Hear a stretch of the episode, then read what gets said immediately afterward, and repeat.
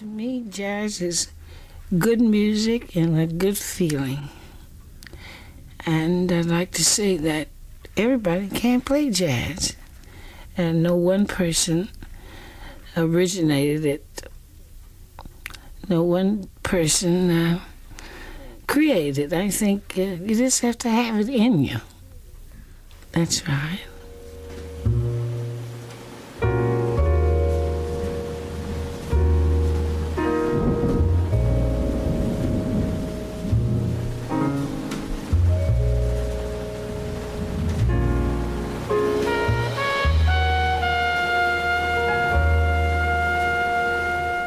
Bem-vindos!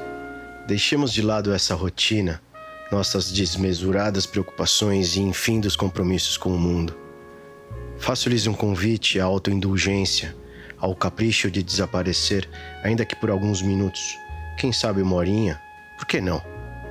Brindemos a vida juntos e ao amor, à música e ao jazz que irresistivelmente nos une. Vos fala Marcelo Linuesa, da Catalunha terra do inesquecível celista Paul Casals, em companhia de Rod Leonardo, ou melhor, o feiticeiro, direto da cinematográfica New York City. Especialmente felizes e honrados hoje por ter uma visita. Mais do que isso, a participação ativa do nosso querido amigo e irmão de toda uma vida, Luiz Augusto Pacheco, da cidade que um dia foi mãe de todos nós, São Paulo. Desta forma, abrimos o mais especial programa do Dias Vaneio até a data.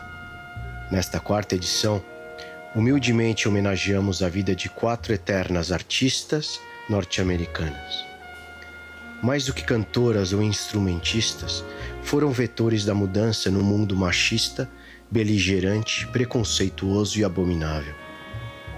Nesta quarta edição do Jazz Vaneio, as chamaremos eufemisticamente divas Billie Holiday, Ella Fitzgerald, Nina Simone e Aretha Franklin. O modelo é o habitual: quatro podcasts ou atos, cada um deles dedicado a um álbum e, neste caso, a uma das nossas quatro protagonistas.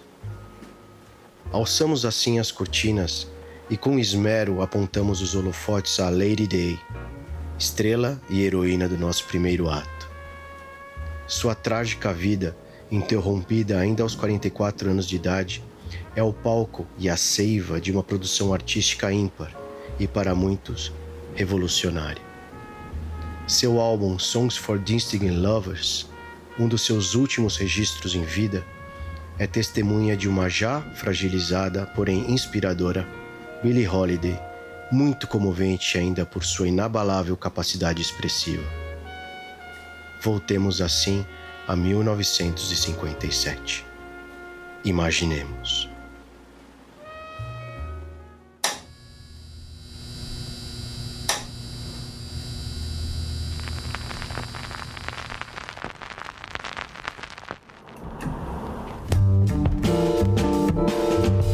Jazzvaneio é um olhar ingênuo e apaixonado sobre o jazz, dedicado aos amantes da música e aqueles cuja voz se manifesta através do coração.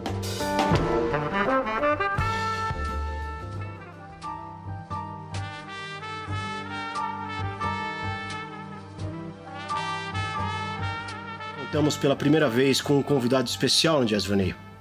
Um amigo e querido de longa data, Sr. Luiz Augusto Pacheco, publicitário, consultor e principalmente outro amante da música.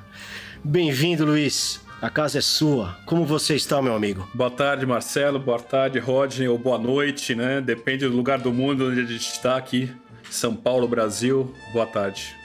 É, queria agradecer a vocês dois, grandes amigos, de poder me proporcionar estar aqui com vocês nesse projeto super legal que é o Jazz Vaneio, principalmente agora com esse tema das divas. É, vamos tocar e eu tô felizão de estar com vocês aqui. Ótimo, Luiz. Bem-vindo de verdade, de coração. Sempre muito bem-vindo. E quando você quiser, a casa é tua, meu amigo. E, e depois não poderia faltar, evidentemente, o nosso anfitrião de costume, fixo da casa, senhor Rod Leonardo, direto de Nova York. Como você está, meu amigo? Fantástico, Celo. Luizão, muito obrigado por estar aqui, por aceitar o nosso convite no Jazz Vaneio para fazer esse podcast das divas.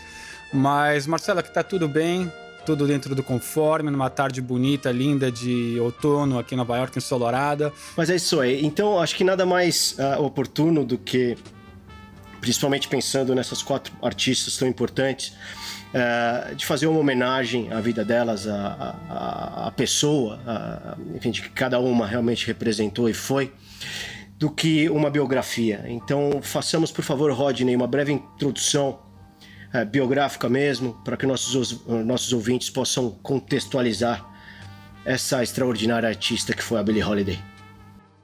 Sem dúvida, Marcelo. Então, o nome dela era Eleonora Fagan, nascida no dia 7 de abril de 1915 na Filadélfia, Pensilvânia, em plena Primeira Guerra Mundial. Falecida no dia 17 de julho de 1959, aos 44 anos, devido à cirrose hepática e complicações cardíacas derivadas do abuso de drogas e também o lifestyle dela. Filha de Sarah Julia Fagan, que a teve ainda adolescente, e o pai Clarence Holiday. Supostamente, segundo algumas fontes, há dúvidas sobre a verdadeira paternidade da Billy. Músico de jazz que alcançou certo prestígio nos anos 20 e depois de ter abandonado a família. Ela viveu seus primeiros anos de vida num, num entorno instável, né? Sem a figura de um pai presente e uma mãe ausente em grande parte do tempo. Chegou a viver sob cuidado de diversos parentes de maior ou menor proximidade. Distanciou-se da escola e sua mãe foi processada pelo fato, perdendo a tutela da filha e terminou acolhida por uma instituição católica, mas é tipo espécie de convento, né? Dedicada a negros menores de idade em 1925. Meses mais tarde, foi devolvido aos cuidados da mãe. Em 1926, com apenas 11 anos de idade, foi vítima de uma tentativa de estupro por um vizinho. Meses mais tarde, fazia recados para um bordel da cidade. Se diz que nesta época teve os seus primeiros contato com a, os contatos com a música de Louis Armstrong e Beth Smith. Beth Smith já era consolidada, uma cantora de blues da era do jazz nos anos 20 e 30. Uh, ah, Luizão, me fala um pouco pra gente, cara, um pouco sobre o período da, da vida da, da, da Billy no Harlem, no princípio da sua carreira. Bom, eu sei que a, a, partir de 29 ela se mudou, né, pro Harlem com a mãe e elas foram mudar, morar num bordel da cidade, né? A mãe era prostituta, né? E eventualmente a Holiday também, a Billie Holiday acabou virando também a prostituta a partir dos 14 anos de idade, né? Bom, esse bordel ele acabou sendo fechado, uma época, né, que a polícia interveio e ambas foram presas, né? Nessa mesma época, a Billie descobriu que ela estava grávida, sem saber quem era o pai, justamente pela profissão que ela estava tendo, né? E ela acabou sendo obrigada pela própria mãe a abortar esse filho. O negócio foi tão feio, cara, né? Que elas fizeram, elas acabaram fazendo isso dentro de casa, no banheiro de casa. Depois desse episódio, né, a Billy nunca mais pôde ter filhos, cara. Ela ficou estéreo. Foi bem, bem trágica a questão, viu? Foi bem problemática, né? Essa passagem, inclusive, né, desse momento tenso que a Holiday estava passando, o YouTube chegou até a gravar, né? falar um pouco dessa trajetória da vida dela, do Harlem, né? Nessa época do Harlem. Então o YouTube gravou, né? A famosa música Angel Harlem, né? Do, no disco Hum. Não sei se vocês lembram sobre isso.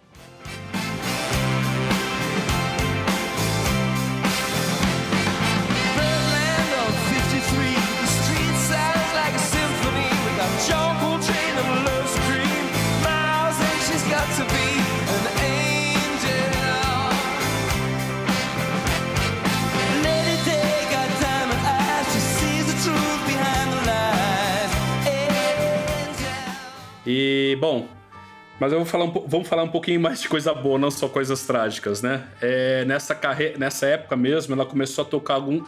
em algumas casas noturnas, né? Numa dessas audições que ela fez, né? Levada pelo, por um, um saxofonista amigo dela, que levou ela para uma das, dessas casas noturnas, ela adotou um nome, né? Que a gente conhece ela, como Billie Holiday. O nome, esse nome foi derivado de duas coisas. Uma era uma Billy, que era uma atriz que ela admirava muito, né? A Billy Dove. E Holiday, eventualmente por causa do sobrenome do pai, né? Suposto pai, né, na verdade. Suposto, é. A gente não sabe, mas enfim, ela adotou o sobrenome do suposto pai. Junto nesse período também, dessas noitadas e tudo mais, ela começou a utilizar, a beber e utilizar muitas drogas, né? Isso foi acompanhando o resto da carreira da vida, da, da carreira e da vida dela, né? Heroína foi a pior delas. Ela começou com maconha, mas heroína acho que foi acho que a pior droga que ela chegou a utilizar. Em 1933, aos seus 18 anos, ela começou a chamar a atenção pela abordagem vocal e principalmente pela questão de improvisação. Né? Nessa época, ela gravou pela primeira vez duas músicas em companhia de um importante clarinetista chamado Benny Goodman. A partir dessas duas gravações, ela começou a ganhar dinheiro. E aí ela fez duas coisas nesse, nessa época. Uma, ela deixou de ganhar dinheiro com prostituição, porque ela já estava ganhando dinheiro com música, e comprou um apartamento. Né? Já em 1935, ela assinou com uma primeira gravadora, a Brunswick Records, né? onde ela chegaria a gravar várias canções populares, né? Com um grande pianista de jazz da época, Teddy Wilson. Essas músicas tinham abordagem mais swing, né? um caráter mais dançante, um estilo que era super popular na época dos anos 30. Bom, durante essas sessões, os dois músicos tiveram uma liberdade criativa assim absurda, né? E Billy literalmente definiu o estilo dela de cantar, cara, né? Introduzindo improvisações, recursos dramáticos, um estilo revolucionário que até então nenhuma cantora apresentou, né? Não tinha apresentado, né? Músicas como What a Little Moonlight Can Do e Miss Brown to You são algumas referências desses trabalhos. Esta parceria depois rendeu inúmeros sucessos entre os anos de 1935 e 38. Sucessos estes que são até hoje referência na obra vocal jazzística americana. E pensar que a Billy alcançou pata este patamar com seus 20 e poucos anos, cara. Brincadeira, né? Com 20 anos cara. e depois de ter passado por tudo que passou, né? Seis anos antes ainda se prostituía e vivia numa situação insalubre né? Vamos dizer assim. Uma loucura realmente. Eu vou pegar esse gancho, Luiz, para entrar já nos anos 37 e 38, uh, com uma colaboração importante que ela teve com o Count Basie. Né? O Count Basie, uh, para quem não sabe, era um importantíssimo compositor e pianista americano da época. Né? Essa colaboração foi tão produtiva né, que, que gerou ou rendeu mais de 50 músicas em tão somente 4 anos. Seu apelido, na verdade, ela foi apelidada, como nós dissemos antes, né, de Lady Day, né, de maneira carinhosa, veio dessa época, né, e foi dado pelo saxofonista chamado Lester Young, né, que trabalhava né, eh, na mesma banda do Count Basie. Né. E tem uma curiosidade importante nesse período, né, que eu acho que vale a pena a gente destacar a, a banda do Count Basie é, tinha muita rivalidade com uma outra banda na época de jazz, é, cuja vocalista era uma tal Ella Fitzgerald, por dizer pouco, e, e eles competiam, digamos, pelo protagonismo do jazz da época. Né? Eram dois expoentes, digamos, ou duas bandas uh, realmente relevantes, do, de, enfim, desse movimento jazzístico uh, novo, né? liderados por duas uh, cantoras de, de, de, muita projeção. Então, por um lado, nós tínhamos a Billy, né, cantando com Count Basie, como dissemos antes, e a ela com Chick Webb. Casualidade ou não, meus amigos, né, no mesmo dia né, é, que houve um concerto muito importante, o show do, do Benny Goodman, já mencionado pelo Luiz antes, concerto inclusive registrado no Carnegie Hall, no Savoy Ballroom, que é uma das salas mais importantes de música e dança dos Estados Unidos em Nova York, se apresentaram as duas bandas, né? A banda Count Basie e a banda do, do Chick Webb. É, numa, como se tratasse de uma espécie de, de, de realmente competição. E segundo a avaliação da, da imprensa uh, da época, né, enfim, uh, a imprensa técnica musical, digamos, né, o Count Basie com a Billie Holiday foram os grandes vencedores pela performance, etc. Né? Mas por outro lado, o que é curioso também é que houve uma certa votação, inclusive, é, dos, das pessoas que, que presenciaram o show, do público em geral, né? E a percepção foi ao contrário. Então, a percepção do público, a Ella Fitzgerald, digamos, né, com, com, com o Webb, com a banda Chick Webb, foram as, as vencedoras. Enfim, uma curiosidade para que a gente tenha um pouquinho de referência como as coisas aconteciam na época, né? Bom, depois desses episódios, ela, a, a Billie Holiday chegou a trabalhar uh, com um compositor e, e, clarinetista importantíssimo, também chamado Art Shaw, e, e, acabou sendo a primeira mulher negra né, a cantar numa orquestra de brancos. Né? E falando no contexto americano racial desta época, a gente está em por volta de 38 ainda, né? Isso é realmente um acontecimento destacável, né? E mesmo que nessa época ela tinha sido muito apoiada pelo Art Shaw, que tinha convidado ela a participar, da orquestra, né? Ainda, apesar dela ser, ser negra, ela ainda sofria inúmeros episódios né, de racismo uh, durante a turnê, uh, principalmente no sul, no sul dos Estados Unidos. E, na verdade, também não desfrutava dos mesmos privilégios dos outros músicos da banda, né? Enfim, espaços em hotéis, a questão dos, do, enfim, do espaço em restaurantes, ela tinha que comer de forma separada aos demais. Então, enfim, realmente foi um momento complexo, apesar de muito disruptivo, né? Pela, pela possibilidade de uma artista negra participar de uma orquestra basicamente formada por brancos e de relevância. Me, I am yours for just the asking, darling. Any old time you need me, I'll be there with love that's lasting, darling. All through the years we'll stand together, sharing the tears and stormy weather, and the sunshine will be yours Ô Celo, é. Cara, isso, esse episódio aí que você tá mencionando me lembra muito aquele filme The Green Book. Eu não sei se vocês chegaram a assistir, né? Com Sim. o Viggo Mortensen e o Mahas Ali né? Eu acho que é isso. É, é dificílimo pronunciar, né? Vamos Super, tentar aqui, né? ó. É. Maheshla Ali. E o Viggo Mortensen, né? né? Famoso fala... pelo Senhor dos Anéis, foi o Aragorn. Não, o, Vi... é. o Viggo foi. O Viggo, é. Mas, cara, é, é, é, é, louco pensar, né? né? E esse filme retrata bastante essa questão, né? De um músico de prestígio que tem um público branco que gosta da música do cara, mas a pessoa não pode frequentar as, os, o mesmo salão, o, o mesmo, os mesmos lugares, ou o mesmo restaurante que os brancos. É muito, muito louco pensar nisso, cara. Muito difícil. Não, sem dúvida. E, e, filme extremamente recomendável, Luigi. É muito feliz a tua, tua observação, porque eu o assisti recentemente. É um filme muito, muito interessante. E o Mahershala Ali, né, que é um ator uh, negro, é, faz um papel e uma atuação, acho que extraordinária. Então fica aí a recomendação para os nossos ouvintes. Acho que é muito, muito interessante mesmo. Então vou retomar é, é, essa linha do tempo, uh, Luiz e Rodney, já entrando em 1939, quando ela já lutava, digamos, para desenvolver uma carreira mais sozinha, né, um pouco mais com autoridade e autonomia artística. E ela chegou a ser convidada nesse período, que foi um, um, um episódio, inclusive né, divisor de águas na vida dela, para cantar no New York Cafe Society, né, que basicamente era um clube de jazz, muito elitista, por sinal, aí de novo, muito pro provavelmente frequentado por brancos. Tinha sido recém-inaugurado em Nova York. Né? E o interessante é que foi justamente nessa época e nessas atuações que ela desenvolveu o seu estilo característico. Né? Aquele estilo uh, com, com o qual ela foi reconhecida ao longo dos anos e depois, inclusive, da, da, da morte dela, né? E virou realmente emblemático, né? Dela começar, por exemplo, a, a cantar, a fazer suas performances com uma gardênia presa no cabelo, né? Junto ao ouvido esquerdo, né?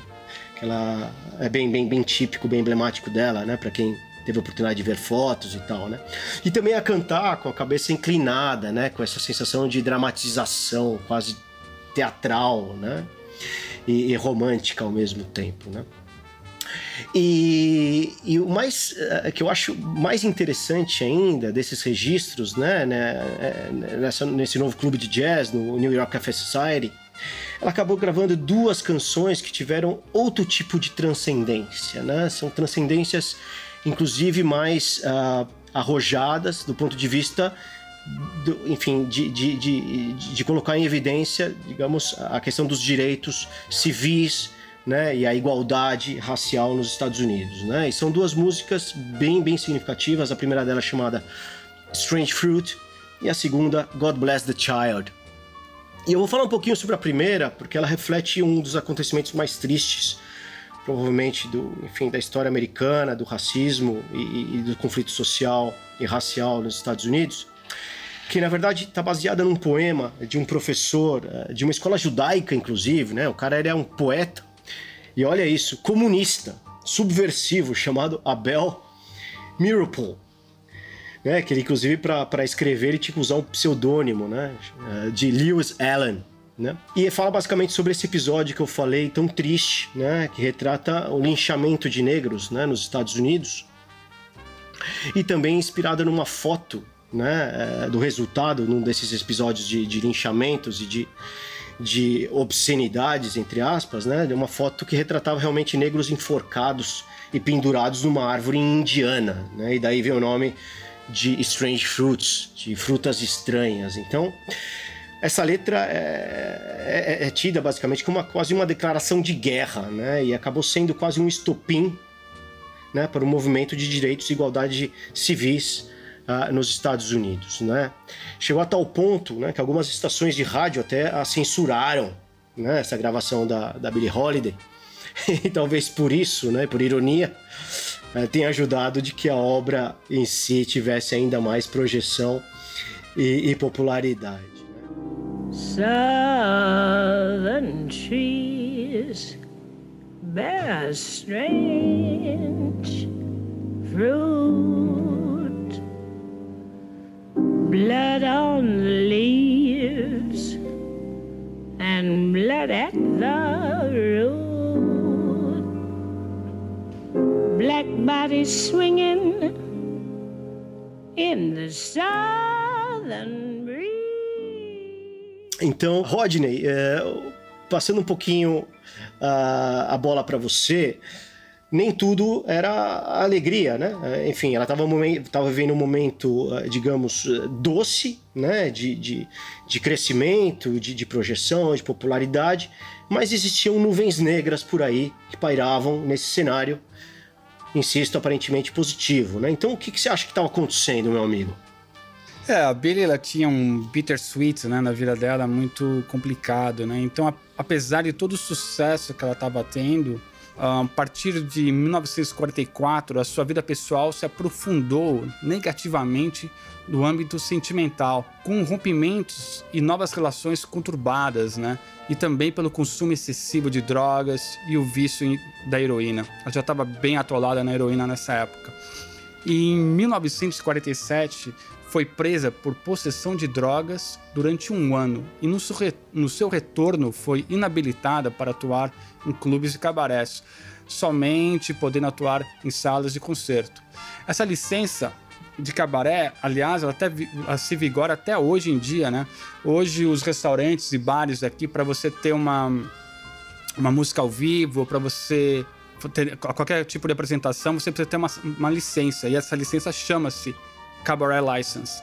E o músico também, para tocar hoje na noite aqui em Nova York, para ele tocar num bar, ou para ele desfrutar né, de, de direitos né, de, de, sindicato, de legalidade de receber, ele também precisa de uma carteirinha, né, uma, uma licença também, que é uma licença de cabaré. Então, super isso interessante, Rodney. É, super isso até hoje. Isso vigora, é bem, né? Vigora até hoje, né? Então, durante os anos 50, é, continuou gravando e excursionando com sucesso, apesar da crescente degeneração da sua condição física e vocal. Uh, chegou a fazer uma, uma turnê pela Europa em 1952, aliás, com muito sucesso. E, e em 1956 lançou a sua, a sua autobiografia, né? Tida até como um, uma confissão, ainda que muitos influenciada pelas drogas, ainda que muito influenciada pelas drogas, chamada Lady Sings the Blues, que aliás muitos falaram que essa biografia foi teve muita é, é, influência, né, pelas drogas, né. Um, sua bissexualidade foi também trazida à tona nesse livro o que veio a retroalimentar as lendas do período da sua infância. No mesmo ano, ela seria presa outra vez por posse de drogas. A época em que gravava Songs for Distinguished Lovers, álbum objeto, aliás, desse episódio, né? Em 1958, lança o seu último álbum, Ladies Satin, para muitos fãs, um epitáfio de enorme expressão emocional e dramática.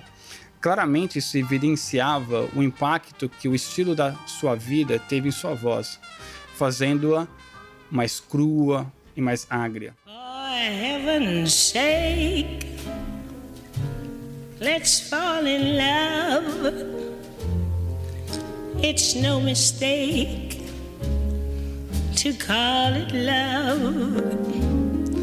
An angel's holding with me.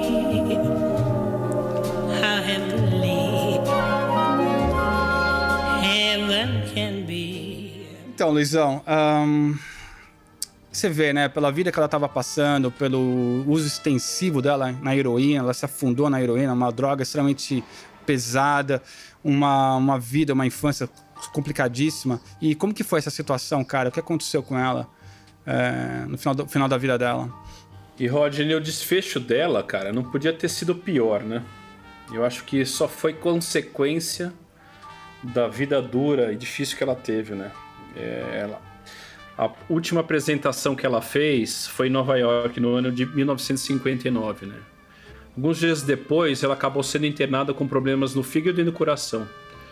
E, cara, no hospital ela foi presa, né? Por dependência e porte de drogas, né? Quando ela morreu, ela ainda estava sob custódia policial, né? No hospital. E apresentava um quadro severo de cirrose hepática, edema pulmonar e entre outras complicações. Ela tava detonada, cara. De- do abuso dela, cara. Loucura. Loucura. Loucura, meu. A desgraça foi tanta pra ela que quando ela morreu, ela tinha apenas 70 centavos na conta bancária. É uma É, lenda, né? Isso acho que ninguém vai, vai, vai saber mesmo, mas é, um final trágico, né, Luiz? É, pensando numa, numa trajetória como essa e uma vida é, tão, tão, tão, tão difícil e dura desde o começo, né? E apesar do, do, do sucesso que ela acabou também desfrutando, né? É realmente triste, triste demais. Uma pena, uma pena e mas ao mesmo tempo, vamos falar de coisas boas, né? É, Na trajetória, ainda que curta da vida dela, ela deixou 12 álbuns de estúdio realizados, né? três álbuns ao vivo, 24 compilações, né? seis conjuntos de caixas né? e 38 singles muito bem eh, posicionados nas paradas. né? É, sucesso na época. Né? E para finalizar essa parte biográfica, acho que vale a pena a gente fazer uma recomendação aos nossos ouvintes eh, de um filme muito importante lançado em 1972 chamado Lady Sings the Blues, protagonizado inclusive pela Diana Ross, pela famosa Diana Ross. né? E esse filme, esse acontecimento, na verdade, ajudou a resgatar o interesse do público, né, pelo seu trabalho. Então gerou aí uma propulsão digamos, também econômica para a família, para os detentores, digamos, dos direitos autorais dela, né? E mais tarde, no, no ano 2000, acabou sendo incluída no Rock and Roll Hall of Fame. Ok, então uma curiosidade final e triste ao mesmo tempo, né? Que eu acho que isso é é tão trágico quanto tudo o que aconteceu anteriormente. The paper reports half a million Music Master recordings were lost in a 2008 fire at the site's backlot. todas as suas fitas originais, as, as masters analógicas né, da Billie Holiday de vários outros artistas, na verdade, incluindo Van Halen, Queen, só para colocar mais problema nisso tudo, foram queimadas né, no incêndio né, é, que aconteceu nos estúdios da Universal em Los Angeles em 2008. Então, meu amigo, apesar de morta, depois de morta, muitos anos mais tarde, né? Ainda esse acontecimento acabou de uma maneira, enfim, entristecendo mais a sua história, o seu legado, né? Então, uma pena. E meus amigos, então vamos passar agora para uma sessão mais analítica do álbum em si, né? Ah, e Rodney, eu vou te convidar, por favor, para que você abra esse episódio, a gente comece a falar sobre Songs for Disney Lovers, esse álbum de 1957, prévio, digamos, ao desfecho da sua vida. Então, Marcelo, o, esse disco foi é, gravado em Los Angeles, na Califórnia, e lançado pela Verve de Nova York em 1957. E ele lançou para aquela época num formato bem único, que ele lançou ao mesmo tempo em mono e em estéreo. Porque naquela época, quem não saiba, era, era mais comum só lançar os discos em mono, né? E ao mesmo tempo, a gravadora é, naquele ano uh, lançava o Like Someone in Love da Ella Fitzgerald e um disco produzido por Norman Granz, um, o fundador né, da Verve, a gravadora, e um dos mais famosos empresários do jazz da história, né? Esse cara é um ícone. Sem dúvida, estava ah, envolvido em todos os lados nessa sim, época, né? É, é. Quando a gente falar do jazz, do jazz vanil da ela, esse cara é muito importante. Esse álbum, ele tem um grande espaço à expressão instrumental com o apoio de um sexteto de jazz com guitarra, baixo, piano, bateria, trompete e sax tenor. O trompetista Harry Edson e o saxofonista Ben Webster já tinham trabalhado né, com ela nos anos 30 e 40. Há espaço nesse álbum para solos e arranjos mais destacados, além do trabalho vocal. Uh, nesse álbum aborda canções populares do grande cancioneiro americano cinco delas compostas pelos grandes nomes abordados inclusive pela Ella Fitzgerald em seus songbooks do mesmo período, Ira and George Gershwin, Cole Porter, Johnny Mercer, Harold Arlen e Richard Rogers. Uh, não há composições próprias alguma nesse álbum. Uh, aliás, ela nunca se inclinou pela composição, ela se desenvolveu mais como uma intérprete jazzística e uma improvisadora. Sem dúvida, Rodney. É, e nesse período, na verdade, já se percebe né, esse processo, infelizmente, né, de enrijecimento da sua voz, né, ficando mais ágria, como a gente disse antes, e algo mais senil, ou mesmo até escura, né, de certa forma, né? Mas o que é interessante é que assusta muito, no bom sentido, o seu controle técnico da voz, né? e principalmente a sua capacidade expressiva, né? apesar né, é, desse notório esforço que ela faz para chegar nesse, nesse nível. Né? Outro aspecto interessante, Rodney uh, e Luiz, e talvez mais subjetivo meu, é, é notar que é, é, é, curioso, né? Uma certa picardia ou malícia no seu tom, né? Na sua, no seu approach, na sua aproximação do cantar, né? E às vezes essa picardia, né, ou esse, esse essa conotação é, é, até se vê reforçada pelos arranjos dos metais, né, muitas vezes debochados até, né. Uma, uma das músicas que, que é emblemática, né, dessa questão é One for My Baby and One More for the Road, né, que justamente traz todos esses elementos que eu, que eu mencionei agora, né. Set 'em up, Joe. I've got a little story you all know.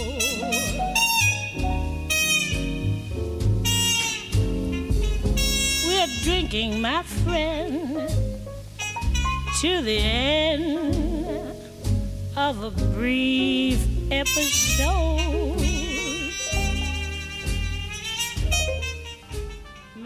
Então, é importante mencionar uh, ah, para o nosso público, uh, para que eles entendam um pouco o contexto do álbum, é que originalmente uh, ele conteve somente seis músicas, né? E foi lançado nos Estados Unidos como se fosse uma espécie de um EP, né? Depois na Europa, um tempinho mais tarde, foi lançado como LP, como long play, né? Pela própria Columbia Records, né? Incluindo 10 faixas, ou seja, quatro a mais. E posteriormente, já em 97, né, foi lançada com 16 faixas num relançamento da Verve, né? E, e só para que nossos ouvintes é, entendam um pouco o foco nosso de, de, de interpretação desse disco, é, é que nós nos estamos baseando na versão europeia, lançado, na verdade, em 1959. Né? Então é um disco de jazz extremamente cadenciado, e, no geral, contemplativo. A gente não observa nesse disco é, grandes mudanças de intensidade, né? É um disco muito regular né, nesse aspecto, E, e tem um tom, digamos, uh, muito, uh, muito comum né, ao longo de todas as obras que o compõem. É um disco plácido e ao mesmo tempo extremamente, eu acho que isso é uma, uma menção realmente fundamental para o ouvinte, prazenteiro. Né? Um disco que gera realmente conforto, que gera tranquilidade. Né? Não há esterismos, né? ou nenhum tipo de exibicionismo durante a obra. Né? É, um, é um disco com absoluta serenidade. Né? Então, convido aos ouvintes para que realmente se deleitem e, e se aprofundem, aprofundem né? nesse, nesse contexto de, de serenidade e tranquilidade. Né? Eu quero fazer, uh, finalmente, um, um, destaque à banda, né? Como nós falamos antes, Rodney, você tinha toda a razão. É um disco que tem muito espaço né? para a parte instrumental. Né, para solos, para os arranjos e para as aportações dos músicos, extraordinários músicos, na verdade, que, que participam desse trabalho. Né? Então nós temos sopro, nós temos guitarra e principalmente o trabalho do Harry Sweets Edison, né? como ele era carinhosamente chamado. É, realmente se observa tudo isso que eu disse. Né? Ele tem um solo, inclusive, uma música chamada Comes Love, né? que, é, que é realmente maravilhoso e eu acho, inclusive, nas minhas palavras, é, uma loucura. Né? Temos ainda o sax do, do Ben Webster, né? É, que eu acho que principalmente numa, numa, numa das músicas chamada uh, Embraceable You, né? Onde realmente a gente percebe né, essa, essa, essa, essa qualidade, essa sensibilidade expressiva né, na, na, abordagem instrumental. Né? Então é, é, estupendo realmente o que nós temos entre mãos hoje para abordar. Né?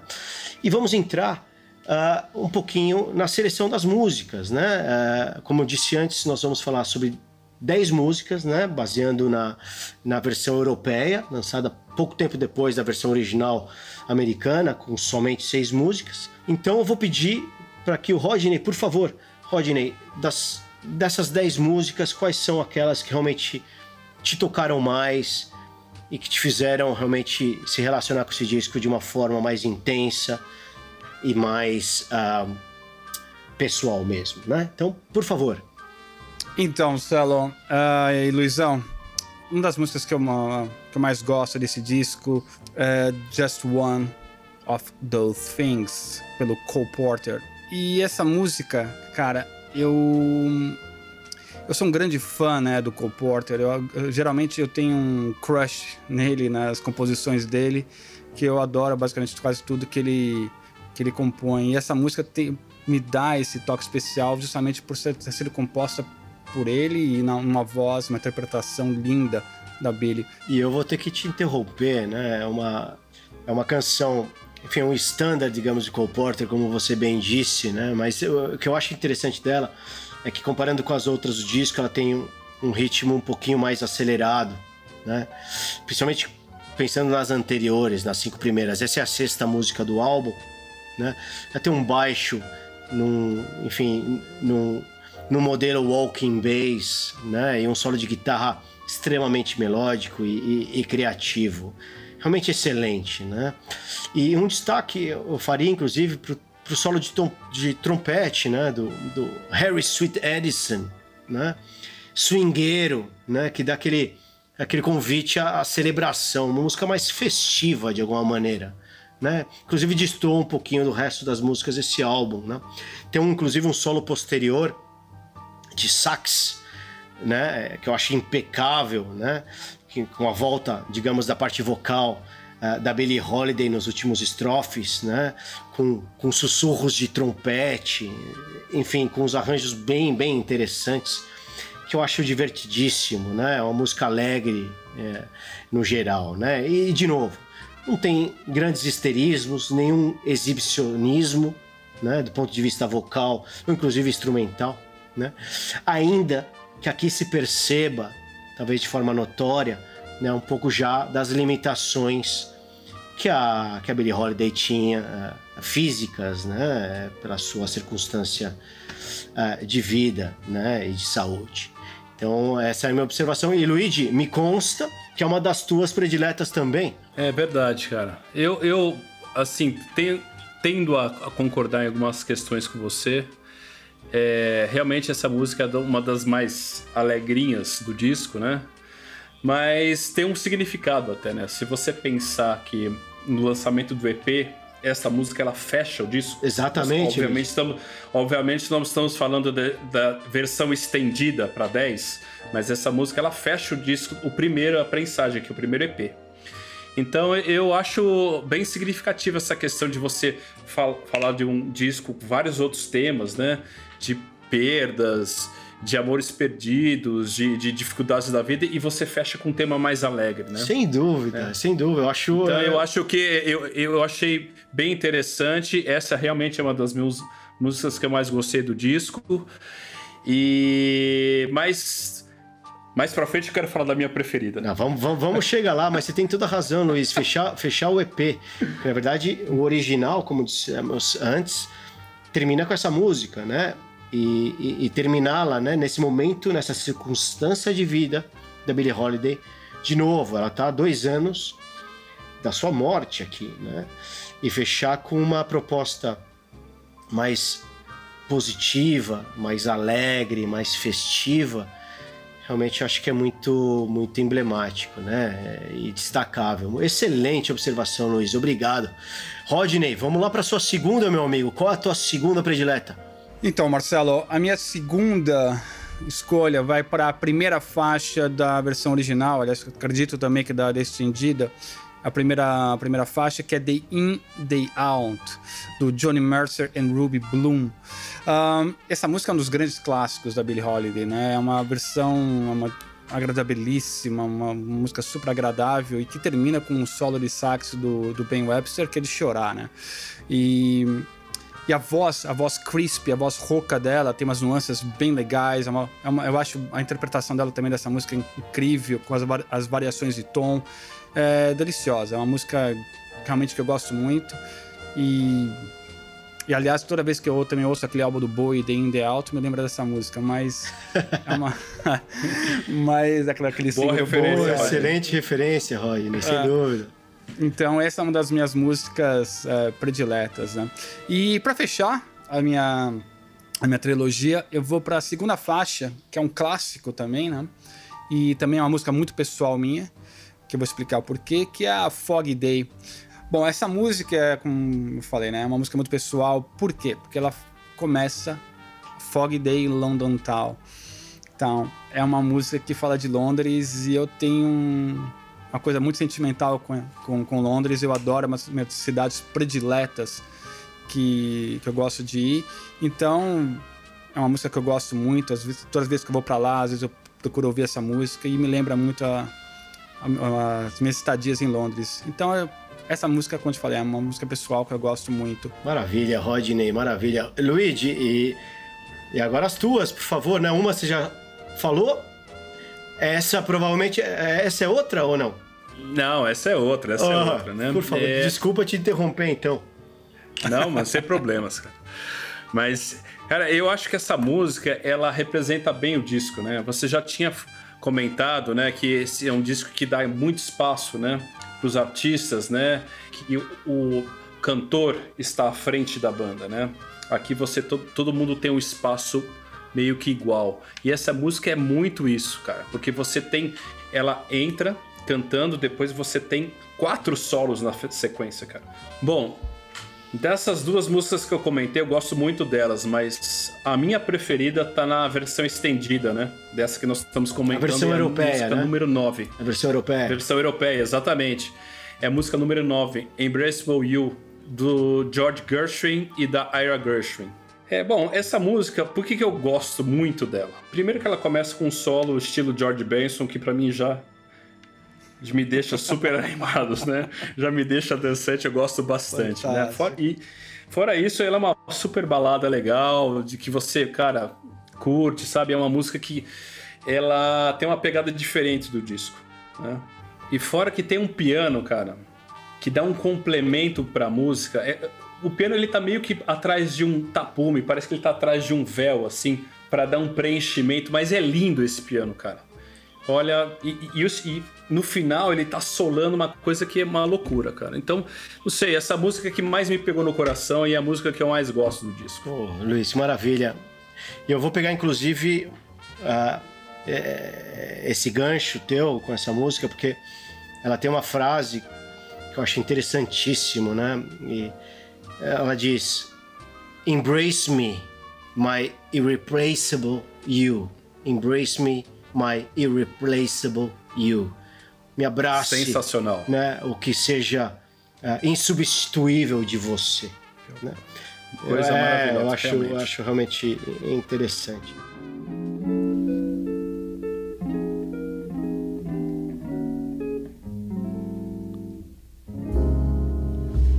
Embrace me,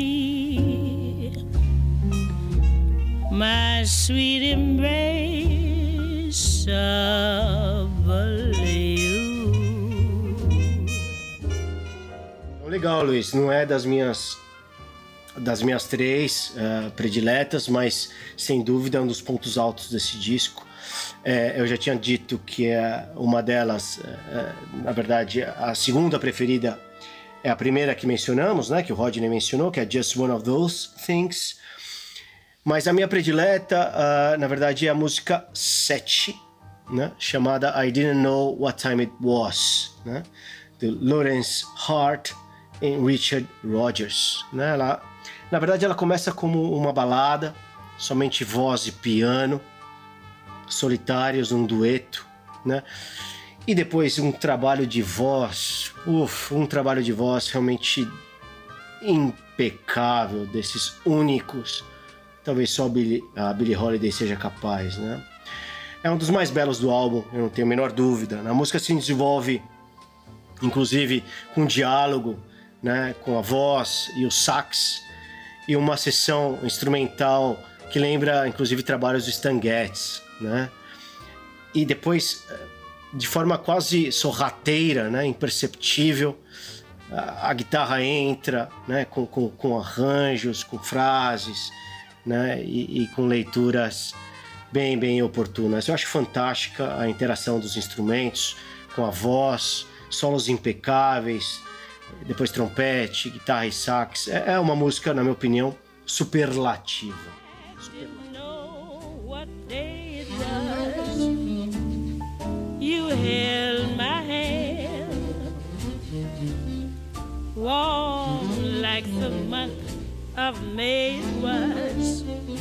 and I'll say it was grand,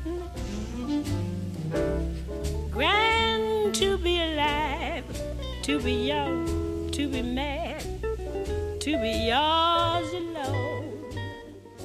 minha última menção honrosa para esse álbum é, é a música número 8, insisto, da versão europeia estendida, chamado Comes Love, simplesmente Comes Love, do Charles Tobias e Some Age Stepped. É, ela começa bluseira, com guitarra, né? Algo até debochada e, e eventualmente quase patética a leitura que eu faço. Isso é muito subjetivo ou irônica, né? Tem um solo fantástico de trompete, na minha opinião. Talvez o melhor do disco, de, de todos os solos de, de aliás, de trompete, é, seja o melhor do disco. E representa muito uh, o que nós dissemos antes, né? Dessa questão de ser um álbum com amplitude e com espaço para instrumentação e para vozes instrumentais uh, individuais de cada um dos membros e instrumentistas que participam, né? Então não um disco, na minha opinião, típico, né, daqueles enfocados essencialmente no cantor, né, na obra do cantor e na capacidade expressiva do cantor. É um disco que dá voz, é, como dissemos antes, mais uma vez, a, a, todos os instrumentos. Né? Existe um despreendimento nessa música, é, particularmente, do ponto de vista vocal e instrumental, que eu acho extraordinário, leve, é, vivaz, né? que a gente né, provavelmente possa esquecer né, toda essa situação complexa e de deterioramento né, físico e emocional que vivia a Billie Holiday nesses anos. Então, eu fecharia assim a minha observação com relação às, às músicas, agradecer as aportações de cada um de vocês, Rodney e Luiz, uh, pelas suas escolhas, que eu acho que são complementares e, e muito bem-vindas.